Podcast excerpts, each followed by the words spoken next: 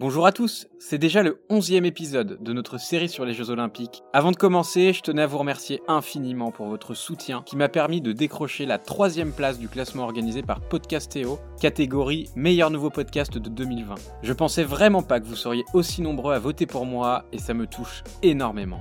Pour ce nouvel épisode, c'est un saut dans le temps de 12 années que nous allons faire aujourd'hui, par rapport au dernier épisode où on a découvert ensemble les Jeux de la honte, organisés à Berlin par le régime nazi et marqués par les performances légendaires de Jesse Owens.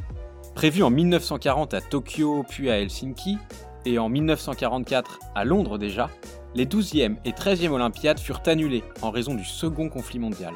Un peu plus de 8 ans après l'appel du général de Gaulle passé dans la capitale britannique, c'est donc bien à Londres que se déroule cette 14e Olympiade, qui fut sportivement marquée par deux femmes, que nous allons découvrir aujourd'hui. Allez, let's go proclame l'ouverture des Jeux Olympiques. Allez, les pauvres sont lâchés, la finale avec l'équipe de France. the gold medalist and Olympic champion, Et là, c'est un rêve qui se réalise, c'était juste un rêve. This has been her destiny all along. Le sport, c'est bien. C'est dans un certain chaos économique et social que Londres accueille ses deuxièmes Jeux Olympiques après l'édition de 1908. Trois ans seulement après la fin de la Seconde Guerre mondiale, la capitale britannique, comme la plupart des villes européennes, n'a pas encore pensé toutes ces cicatrices de guerre. La reconstruction n'est pas terminée, loin de là, le rationnement en denrées de première nécessité est toujours en place, bref, si la terreur de la guerre n'inquiète plus les populations, elles sont encore bien loin de mener une vie paisible et d'avoir connu un retour à la normale. C'est donc dans ce contexte que Londres relève le défi de l'organisation des Jeux Olympiques, édition que l'on surnommera quelques années plus tard les Jeux de l'austérité. Effectivement, les caisses sont vides, donc le gouvernement et le comité d'organisation britannique ne peuvent se permettre des folies budgétaires. Ainsi, quasiment aucune infrastructure n'est construite en amont de l'événement. On est plus dans une logique de réutilisation de l'existant, comme le montre le logement des athlètes étrangers, qui a longtemps posé question. Plusieurs options ont été étudiées. La première, les faire dormir chez l'habitant, un peu comme s'ils étaient en quatrième et qu'ils partaient chez un correspondant. Where is Brian? Bon, d'un point de vue purement pratique et logistique, on a vite compris que ça n'allait pas être possible. Deuxième option étudiée, les loger dans d'anciens camps de prisonniers de guerre. Mais là, symboliquement, on comprend que ça aurait pas été dingue. Du coup, c'est finalement dans des baraquements militaires désaffectés depuis l'armistice et dans des écoles réaménagées en dortoirs que seront hébergés tous les athlètes au cours de l'Olympiade.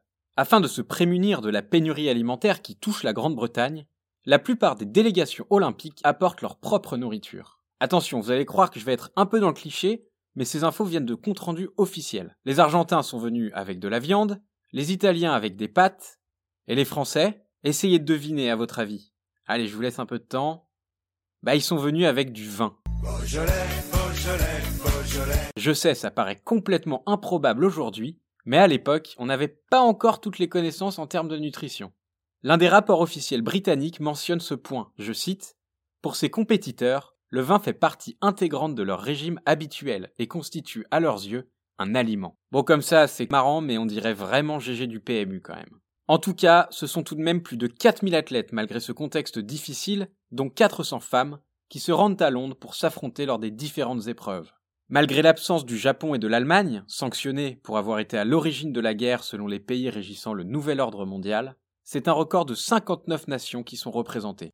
À l'ouverture des compétitions, comme à Anvers en 1920, ces Jeux apparaissent comme le premier événement rassemblant des pays du monde entier après la guerre, insufflant, on l'espère, un nouvel élan politique et diplomatique. Deux sportives vont marquer cette édition grâce à des performances notoires. La première, la véritable star de ces Jeux, télévisée pour la première fois par la BBC en Grande-Bretagne, est hollandaise et se nomme Fanny Blankers-Koen. Ses performances globales, et notamment celles lors de cette Olympiade, lui vaudront d'être nommée meilleure athlète du XXe siècle par la Fédération internationale d'athlétisme. Spécialiste du sprint, mais pas seulement, elle se présente à ces Jeux olympiques en détenant pas moins de 5 records du monde. Le 100 mètres, le 80 mètres haies, le saut en longueur, le saut en hauteur et le pentathlon, une épreuve combinée. Limitée à seulement 3 épreuves individuelles plus un relais par les règles du CIO, elle décide de s'aligner sur le 80 mètres haies, le 100 mètres, le 200 mètres et le relais 4x100. Elle réalisera, durant la semaine de compétition, un grand chelem impressionnant en s'imposant sur ces quatre disciplines. Sa performance sur le 200 mètres, où elle s'imposa avec plus de 7 dixièmes d'avance sur sa dauphine, le plus gros écart jamais enregistré, ainsi que sa démonstration sur le relais 4 x 100 mètres, sont rentrés dans la légende. Lors de ce relais qui clôt les épreuves d'athlétisme, elle est la dernière relayeuse d'une équipe correcte, mais assez loin des meilleures nations mondiales, et notamment des favorites états-uniennes. Alors qu'elle attend son tour à l'entrée de la dernière ligne droite, elle voit ses compatriotes livrer une bonne course, mais perdre mètre par mètre par rapport aux équipes de tête. Elle prit le témoin en quatrième position et là, le show commença. Elle parvint à rattraper puis à dépasser une à une les concurrentes qui la devançaient jusque-là pour venir franchir la ligne en première position et offrir un titre assez inespéré à son pays. L'anecdote sympa sur Blankerskeun, c'est que c'était une grande fan de Jesse Owens, que vous connaissez maintenant. Elle eut l'immense joie de le rencontrer lors des Jeux de Berlin et réussit à lui faire signer un autographe qu'elle garda avec elle toute sa vie. Elle l'affirma d'ailleurs avec fierté plus tard. Plus qu'une idole, elle considérait le sprinter afro-américain comme un véritable modèle, qu'elle parvint à égaler lors de ses Jeux de Londres, en devenant, comme lui, quadruple championne olympique, une performance jamais rééditée en athlétisme.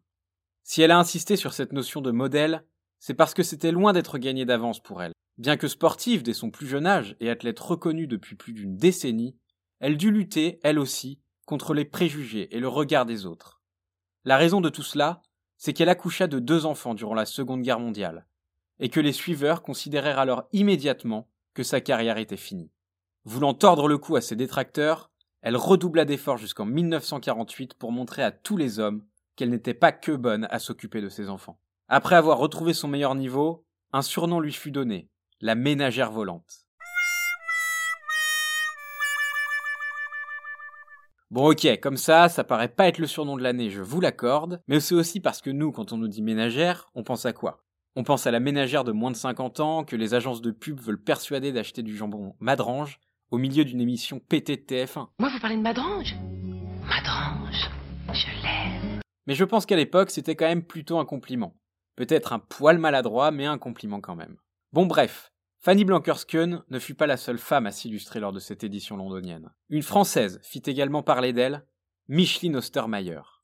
Elle remporta deux titres sur le lancer du disque, une discipline qu'elle découvrit trois semaines avant le début des Jeux, et sur le lancer du poids, sa spécialité, mais également une médaille de bronze sur le saut en hauteur. Quand on voit la différence de gabarit, de technique, d'aptitude physique qui existe aujourd'hui entre les spécialistes des lancers et des sauts, on se rend compte de la performance immense d'Ostermeyer. Pour résumer, c'était un peu notre Mildred Didrikson made in France. Le genre un poil énervante tant elle réussissait tout ce qu'elle entreprenait. En effet, tout au long de sa carrière, elle ne se cacha jamais de ne s'entraîner au sport que 5 heures par semaine. Parce que Micheline, son truc à elle, son vrai truc, sa vraie vie, comme elle le disait elle-même, c'était le piano. Elle se passionna pour cet instrument dès son plus jeune âge grâce à sa mère, elle-même professeure de piano. Dès l'âge de 12 ans, elle effectua des concerts et décrocha à 23 ans le premier prix du Conservatoire de Paris. Rien que ça.